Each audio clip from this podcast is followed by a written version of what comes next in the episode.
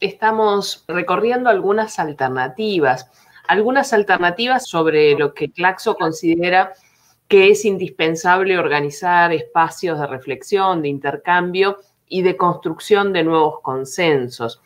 En ese sentido, te propongo hoy, si te parece bien, trabajar sobre el eje de la salud y más específicamente la idea de consolidar como una oportunidad, ¿verdad?, en el marco de esta crisis, consolidar el acceso universal a la salud. ¿Por qué planteamos esto? Bueno, a ver, eh, como vimos, esta pandemia del COVID-19 puso a los sistemas públicos de salud de la región, bueno, al borde del colapso, sino en el colapso mismo en algunos países. Y eso nos muestra que efectivamente eh, los modelos sobre los que se basan los sistemas de salud latinoamericanos son ineficientes y además fomentan o refuerzan las desigualdades.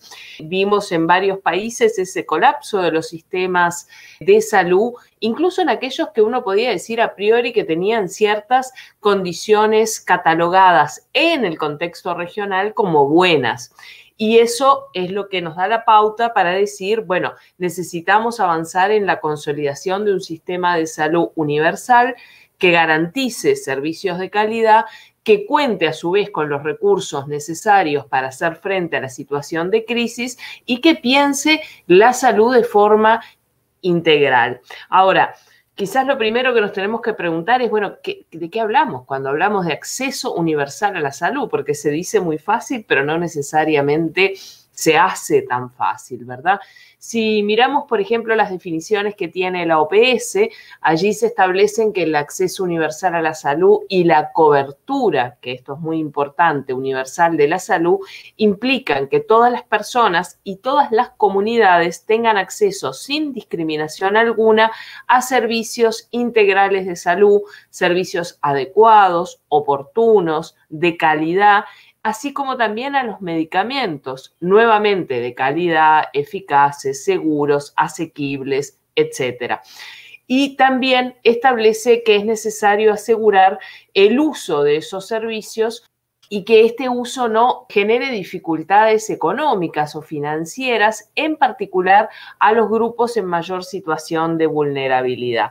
Esto nos muestra entonces que el acceso universal y la cobertura universal de la salud requieren que se definan y que se implementen políticas, políticas públicas, con un enfoque que involucra a distintos sectores, multisectorial, que aborde todos los determinantes sociales de la salud y fomente el compromiso de la sociedad para promover esa salud y ese bienestar. ¿Qué pasa en el marco de esta pandemia en América Latina? A ver, Sabemos que es una de las regiones que está viviendo la mayor crisis sanitaria de la historia reciente. Tiene, número más, número menos, depende de la actualización, aproximadamente 350 mil muertos asociados al coronavirus, al COVID-19. La región hoy representa el 8% aproximadamente de la población mundial, pero tiene casi un tercio de las muertes globales por este nuevo coronavirus y como dijimos, esto ha desbordado a la mayoría de los sistemas de salud. Entonces, ¿cuál es la oportunidad o cuál es la alternativa? Bueno, pensar en construir digamos, sistemas universales de salud, redes ágiles, redes que involucren además a las comunidades y que estén en contacto directo con la población y que se garantice algo que todavía es un déficit en nuestra región, que es la atención primaria de la salud.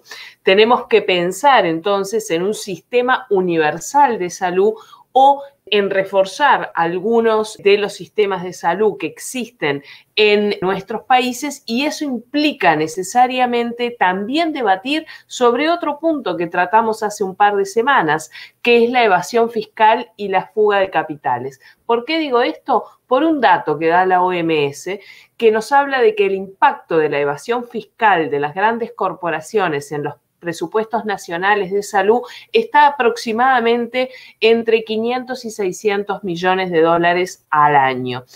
En los países de ingresos medios y de ingresos bajos que dependen de la recaudación de impuestos, no tengo que recordarles que justamente los países latinoamericanos y caribeños están en esta categoría, la evasión tributaria duplica hoy en día lo que se destina a la salud. Y este me parece que es un dato muy importante. A su vez, recordemos que el último panorama fiscal de la CEPAL nos mostraba que el costo regional de la evasión fiscal en nuestra región alcanzaba a más del 6% del Producto Bruto en 2017, y eso son algo así como 335 mil millones de dólares, cifra que en realidad hoy triplica la inversión que los gobiernos latinoamericanos destinan a incrementar en algunos activos, ¿verdad?, de la salud pública, como por ejemplo la construcción de nuevos hospitales tan necesaria en el marco de esta pandemia. Estos elementos que acabo de mencionar y otros que no lo voy a hacer por razones de tiempo, nos muestran, bueno, que la evidencia es muy clara, ¿verdad? Si queremos sistemas realmente más accesibles, más equitativos y más eficientes, no hay otro camino que reforzar la sanidad pública, ¿verdad?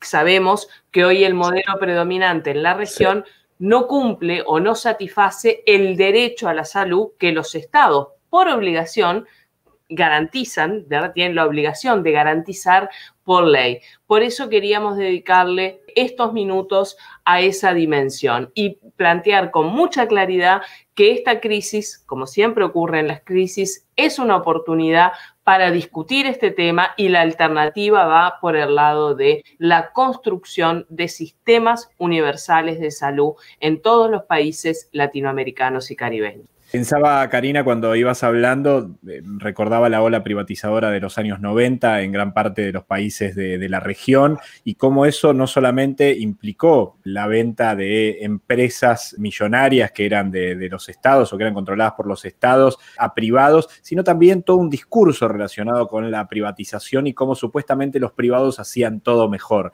Digo, eh, cómo se puso en crisis esa situación de que los privados hacían mejor, inclusive la salud, en el fenómeno de la pandemia, donde claramente los privados no, no solamente no parecieron resolver, sino fueron los primeros que se vieron colapsados eh, y no tuvieron respuestas a la hora de, de tratar la pandemia, ¿no?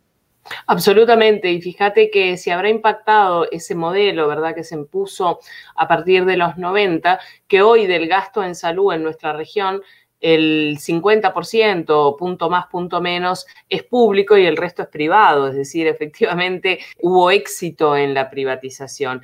Y e, ese supuesto que es totalmente erróneo de partida, de que por ser eh, una prestación privada va a ser más eficiente, aún suponiendo que fuera cierta, que no lo es, a ver, ya lo hemos hablado en estas columnas, ¿verdad? Excluye a eh, la mayoría de la población de la posibilidad de acceder a esos servicios privados de salud. Solamente los sectores medios altos y altos pueden digamos, contratar ese tipo de servicios y el resto de la población le queda como opción el sistema público que es debilitado por el modelo privatizador. Entonces, una vez más, es de lo que venimos conversando en todas estas columnas acerca de la necesidad de reforzar el papel del Estado en esta discusión Estado-mercado y el papel del Estado social, donde la dimensión de la salud es sin duda una de las dimensiones eh, fundamentales. Recordemos que es uno de los pilares del bienestar social, la salud. Karina Batiani, te agradecemos muchísimo por este encuentro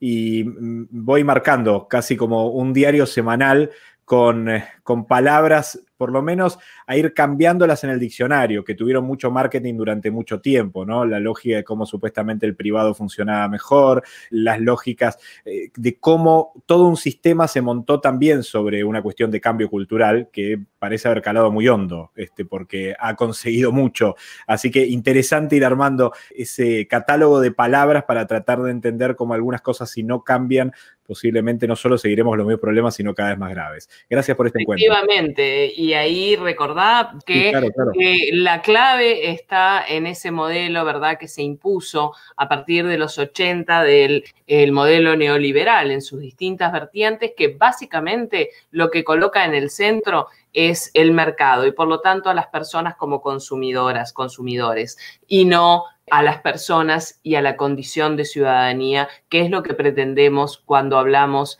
de volver a colocar al Estado, a las personas en el centro y a la ciudadanía, por tanto. Eso es lo que estamos recorriendo en estas columnas. Gracias, Gustavo, y hasta la próxima.